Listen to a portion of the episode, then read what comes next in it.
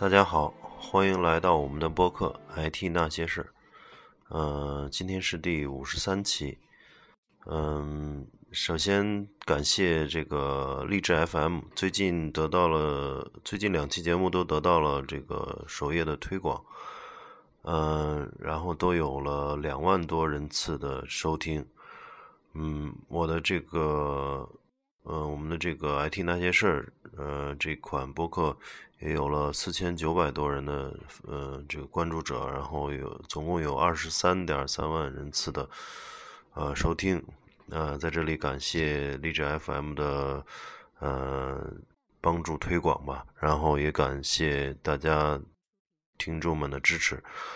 嗯，今天我们来聊一下，呃。这个标题叫腾讯呃增持京东成为第一大股东，啊，这最近的是一一条呃近的消息，啊，称腾讯在美国的这个市场，呃，通过三次的交易，啊，对京东的持股从百分之十七点六到了百分之二十一点二五，啊，基本上就是五分之一多的股份。嗯，被腾讯所持有。嗯，而刘强东呢，现在呃手里的股份是十六点二，百分之十六点二，也就是说，腾讯成了京东的第一大股东。嗯，这这个其实也嗯不奇怪了，因为呃，腾讯一直是在呃跟京东进行了呃深度的合作，也进行了呃大量的这种投资。然后腾讯自己也有对电商也一直有着这种呃这个基于这块市场吧，自己也做之前也做了这个也收购了易迅啊，然后自己的这个呃 QQ 商城啊，还有曾经收购一家叫买卖宝，嗯，就是说他可以看到马化腾在这个电商这个行业还是有很大的这个野心。呃，但是自己的公司或者自家的团队都没有做好，呃，做大，呃，所以他采用了一种，呃，这种投资或者说是这个，呃，这个控股来去，呃，嗯，对这个京东进行一些，呃，呃，这种控制吧，呃，来实现自己的这个业务板块的这种协作。其实，呃，早期。马化腾在会上也说了，说，嗯，腾讯不打算自己做一些具体的事儿了，把很多的这些业务都砍掉了，然后腾讯专门去做连接器。哎，连接器这个理解，其实腾讯有着 QQ 和微信这两个呃庞大的这种用户入口，其实做连接器是再合适不过了。它掌握了这个互联网、移动互联网的这种入口。嗯，然后可以去把这些庞大的这种流量转化到引流到一些啊电商啊，引流到一些呃视频啊等等等等的一些应用上来啊，这这样子是嗯，然后他再对这些呃应用或者这些商城进行呃战略投资啊，然后把自己的流量进行变现，这应该是一个。呃，省时省力的一个方式，呃，不必自己去呃这个呃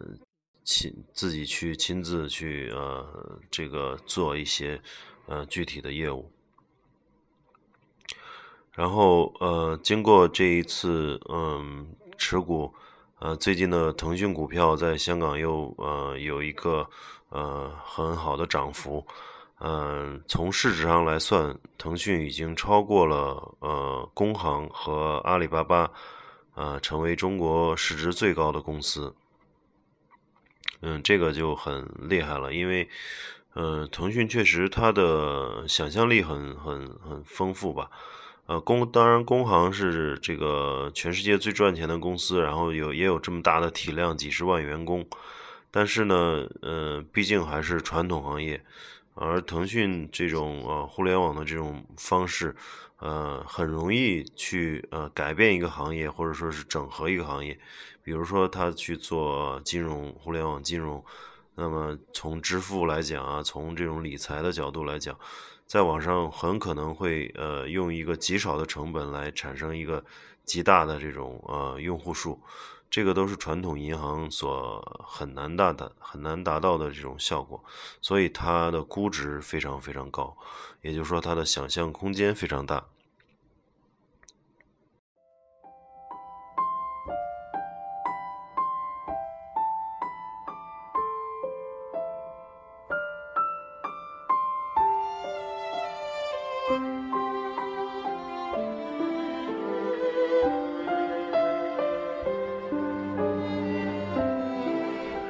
后我们也可以看到，呃，国内的互联网行业基本也都呃一直在说，都是在被 BAT 所呃掌控。现在是属于三国鼎立的这种呃三足鼎立的这种呃市场状况。呃，很多的小公司，甚至像京东这样大的体量的公司也。呃，不得不去站队，呃，这个站队呢，有很多种这个意味了。背后一个是能，嗯，站队，呃，站到 BAT 后面能够拿到大量的这种资资源，呃，因为他们是互联网的入口，所以对呃一些呃中等体量或者是甚至是比较大体量的公司来讲，能拿到 BAT 之一的这种呃注注资的话。和资源的注入的话，都会使公司有一个呃很大的腾飞。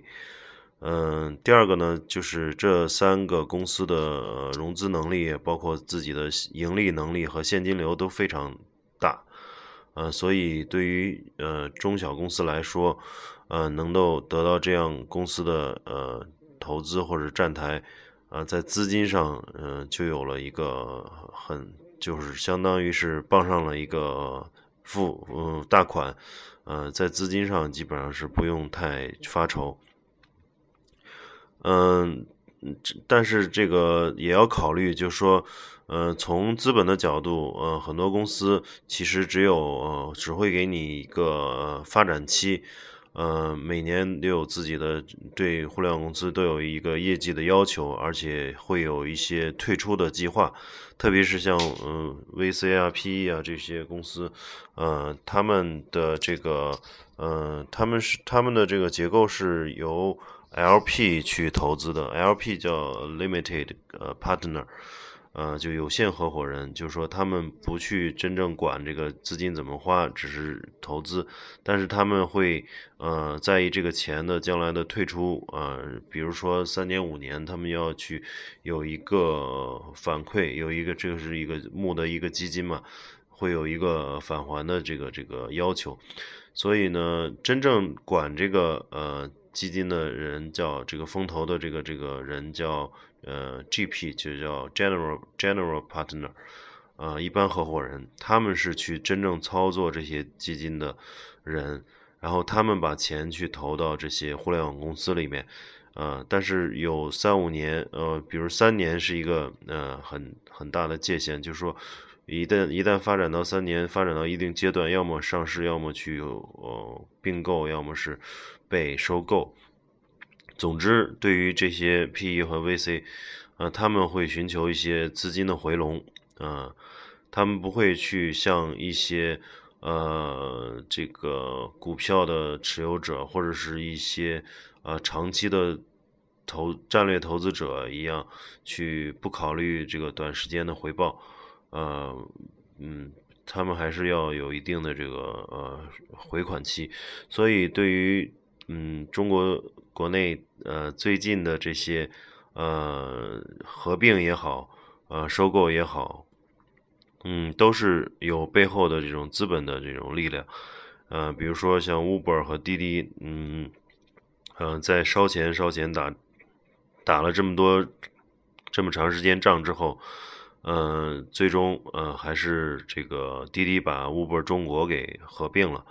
嗯这也是资本方的这种意愿吧。因为烧钱，大家都不赚钱，这肯定不是背后这些资本呃嗯资本运作的这这些机构的期望。当市场占有率呃已经呃没有太大成长的空间的时候，市场格局已经呃基本稳定之后，那么就要考虑去啊赚钱了，就要考虑把不能再去呃不断的补贴每年亏损这个十个亿，呃，二十个亿去补贴，呃，这个市场实际上已经烧起来了。那么就通过合并来去，呃，对市场进行一些呃这个相对的垄断吧，然后去取得合理的利润，这个是他们所考虑的。那么合并之后，势必像这个补贴就会很少了，然后呃，可能也会加价。然后甚至跟呃司机可能也会拿不到以前的那么好的这种呃待遇，这都是呃慢慢的这种业务模式回归正常以后，呃公司会考虑要去盈利的这种结局。呃，从最开始这个嗯滴滴和快滴竞争，呃互相烧钱，最后呃这个快滴和滴滴合并的这种道理是一样的。嗯，所以这个背后都是资本的力量。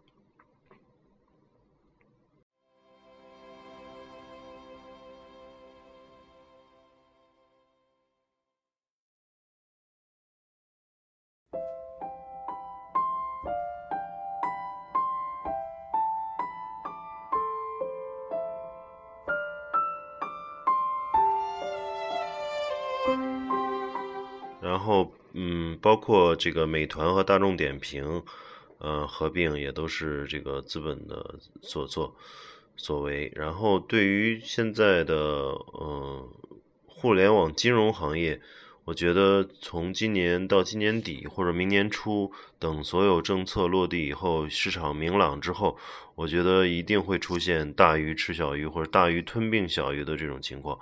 现在已经逐渐出现了一些平台的这种合并。呃，还有一些小的平台的这种良性退出，还有一些相对大的平台的，嗯，对小平台的一些收购和并购和业务的重组。呃，大的平台它都会去在一些在这个时点上，在这个估值比较低的时这个这个呃时期内，去呃吞并一些小的公司，然后来补足自己的短板。嗯，对于互联网金融行业，我觉得也是一样的。这个效果。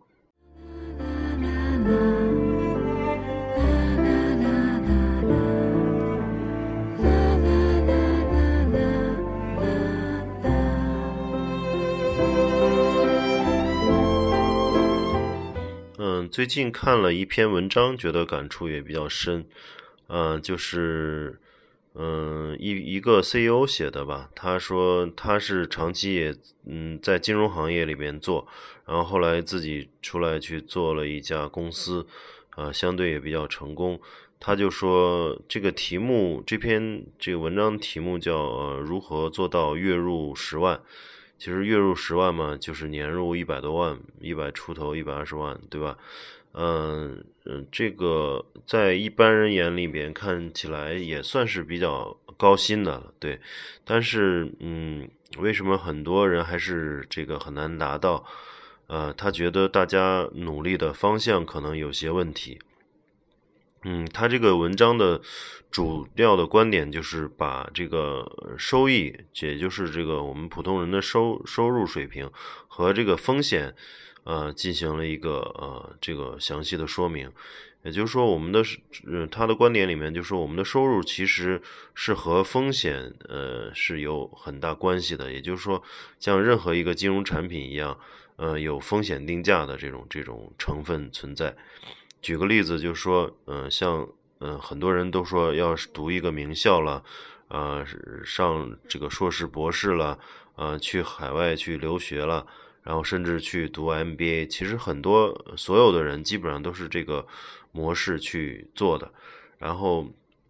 所以在这个呃这个呃这个求学的这个这这个方向上，又呃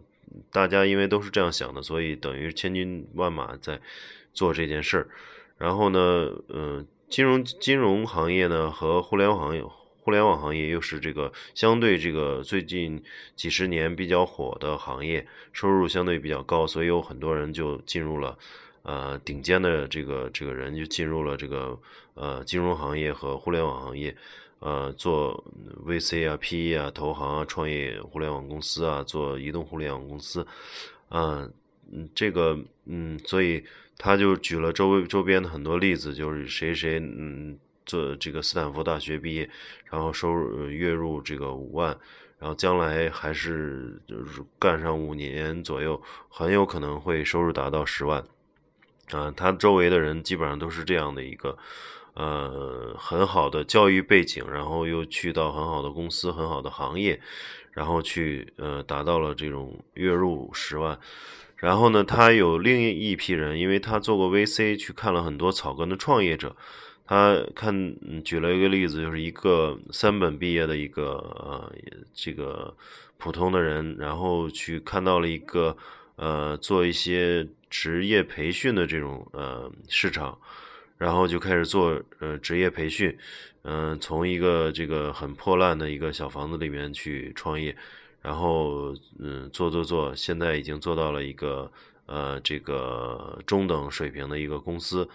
然后，呃，在寻求他们这个呃资本运作、资本市场的运作，然后跟他们去接触。然后他说，这个人看起来很不起眼，呃，我觉得他就在他来看来，就能力啊各方面不一定就比这些嗯这些在这个。大的金融机构里面，或者说大的互联网公司里面的呃人强，但是他因为去自己去创业，投入了自己的第一桶金四万块钱，嗯，所以他的这个嗯风险定价就是非常高的，因为他的这种行为很多人没有嗯不敢做出来，所以呃所有的风险都集在他集中在他身上，下面的员工并不承担很多风险啊，所以他。这个老板和他的两三个合伙人承担了巨大的失败的这种风险，啊，如今做到了一个中等的公司，然后不要说是月入十万了，这个公司去年的盈利是两个亿，啊，所以从这个角度来看，怎么样去提高自己的呃工资工资或者收入水平，嗯，从呃大家之前的这种思路都是我要更努力的去学。啊，去拿到一个法律的一个一个这个呃证书了，去嗯去拿一个金融的牌照执照啊，然后去这个进修了，去再读一个 MBA 啊，或者怎么样？其实呃，他觉得这些都是呃一个小的变化，呃，要要去。嗯，有一个比较大的变化呢，去只要改变这个，呃，这个公式的另外一端，也就是风险定价这块儿，呃，因为风险就相当于是一个，呃，杠杆儿。比如说是你在，呃，你如果是，呃，有一个很好的学历，然后去一个大公司里打工，那么就是相当于投资的这种股票，呃，如果是你是去创业公司或者是创业团队，或者是自己创业。那么你承受的风险大了，呃，你相当于是在做期货，而且是几十倍的杠杆，啊，风险大了，自然有可能，呃，颗粒无收，但是也有可能有很高的收益。那么，如果想在短时间内提高自己的收入水平，嗯，他并他建议就是可以把这个风险适当放大，嗯，比如说放放大这个，呃，两两倍、五倍，嗯，不要再。特别安逸的环境里面去，呃，工作，呃，这个就能够去整个公式算下来以后，你的收入就会有一定程度的这种放大。这个其实也很容易理解，就是很多人去，呃，一家这个呃国企啊，或者是一些呃国家的这种机构、政府部门，还有央企。啊，那么就非常稳定，所以这个风险系数就很低，所以它的收入啊，各方面的水平有可能就是，嗯，不会放大到那个倍数。呃，如果是去呃加入到这种呃公司里面啊，这种大的投资银行啊，比如说，那么这个竞争也很激烈，而且呃，并不是如那种啊央企那么稳定。嗯，所以呢，它就有一定的这种杠杆的倍数。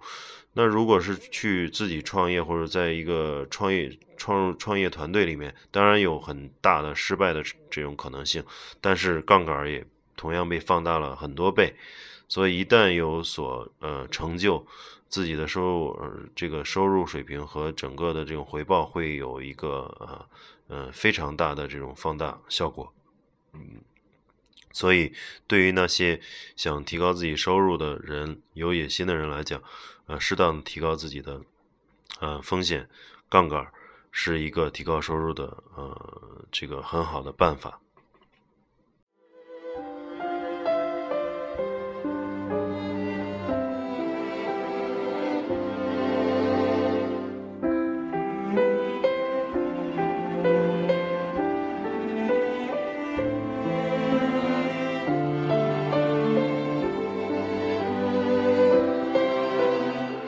嗯，最近公司里面在忙一些就是运营的事情，因为呃技术产品这边基本上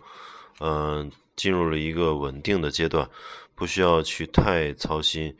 然后运营这块呢，嗯，目前在招聘一个嗯相当于负责人吧，嗯，呃聊了一些这个各个公司的这种运营的呃领导吧。嗯，发现这个还是有很多的这个这个嗯技巧在里面的，嗯，其实里面包含了很多的内容，包括运营啊、品牌啊、市场渠道、地推、电销、BD 啊、媒体关系啊、政府关系啊，啊，这些都是这个运营的范畴。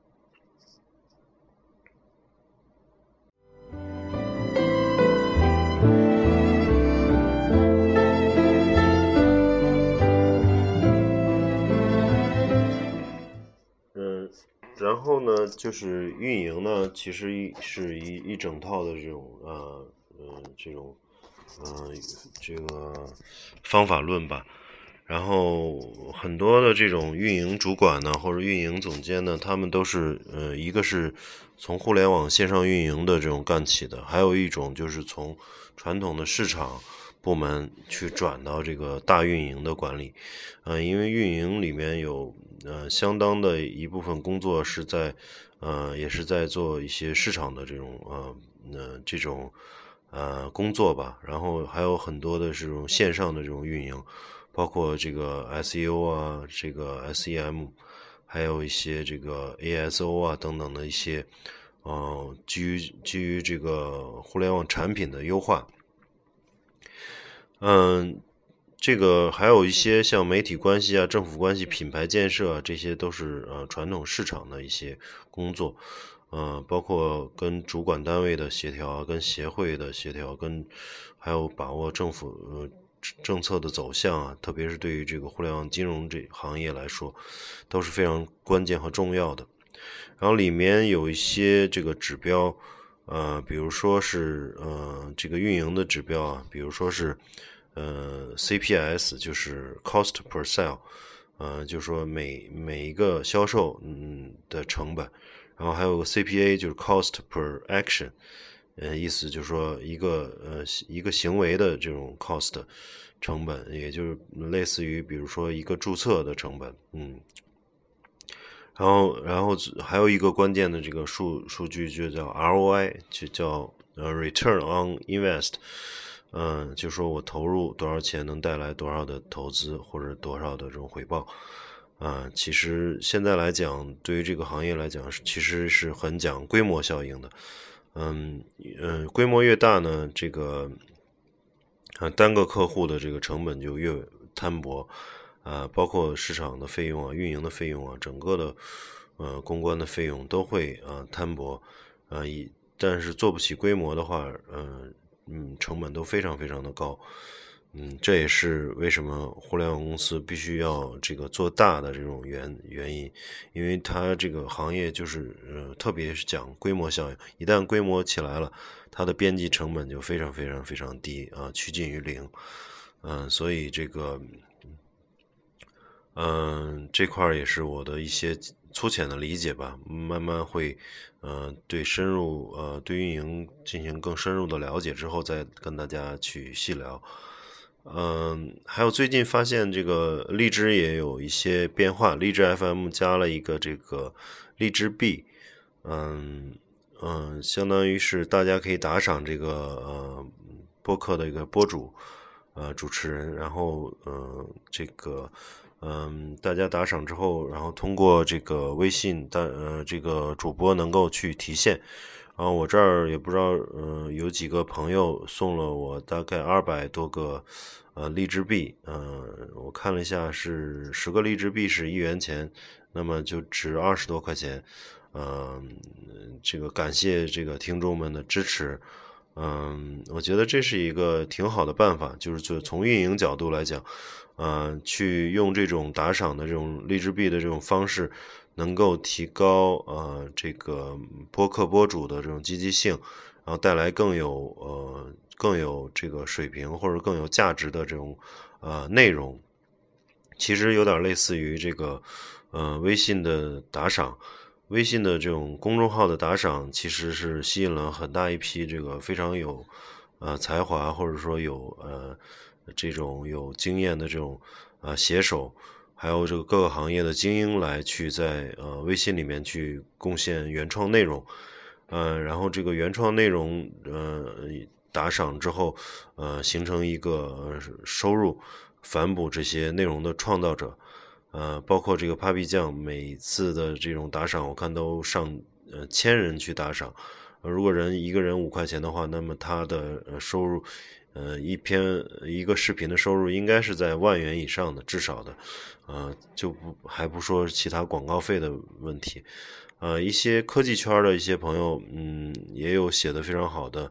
嗯，每一期也都有，嗯，几十个到一百个人打赏吧，我觉得应该有每天有三五百的收入，那么也是一个很不错的事情。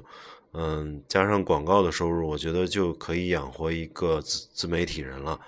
嗯，在这方面，嗯，我觉得播客还值得向嗯这些微信公众号去学习，怎么样去把呃这个主播的嗯这个贡献内容啊变现，然后取得更加良性的这种反馈，然后去让这样也能让主播去更更新自己的这种。呃，设备也好，更新自己的这种，呃，挖掘自己的这种内容也好，有些是需要去付出呃精力或者甚至付出金钱的一些，呃，这这种模式都可以去呃去操作了。嗯，也希望这个如果觉得节目有益的听众，也希望去给我送呃这个荔枝币。呃，荔枝是一千个才能提现，因为我现在才二百多个还不能提现。嗯，欢迎大家多多打赏。然后需要去沟通的，可以关注我们的微信公众号，哎呀，也叫 IT 那些事儿。嗯，公众号里边可以在后台给我们留言，呃，也可以在公众号去发现我的私人微信。呃，加我微信的话，请注明呃呃 IT 那些事儿的听众，呃或者读者。嗯，行，那谢谢大家。那我们这期节目先聊到这儿。呃，希望大家呃生活愉快。嗯，呃，这个继续支持我们的节目，谢谢。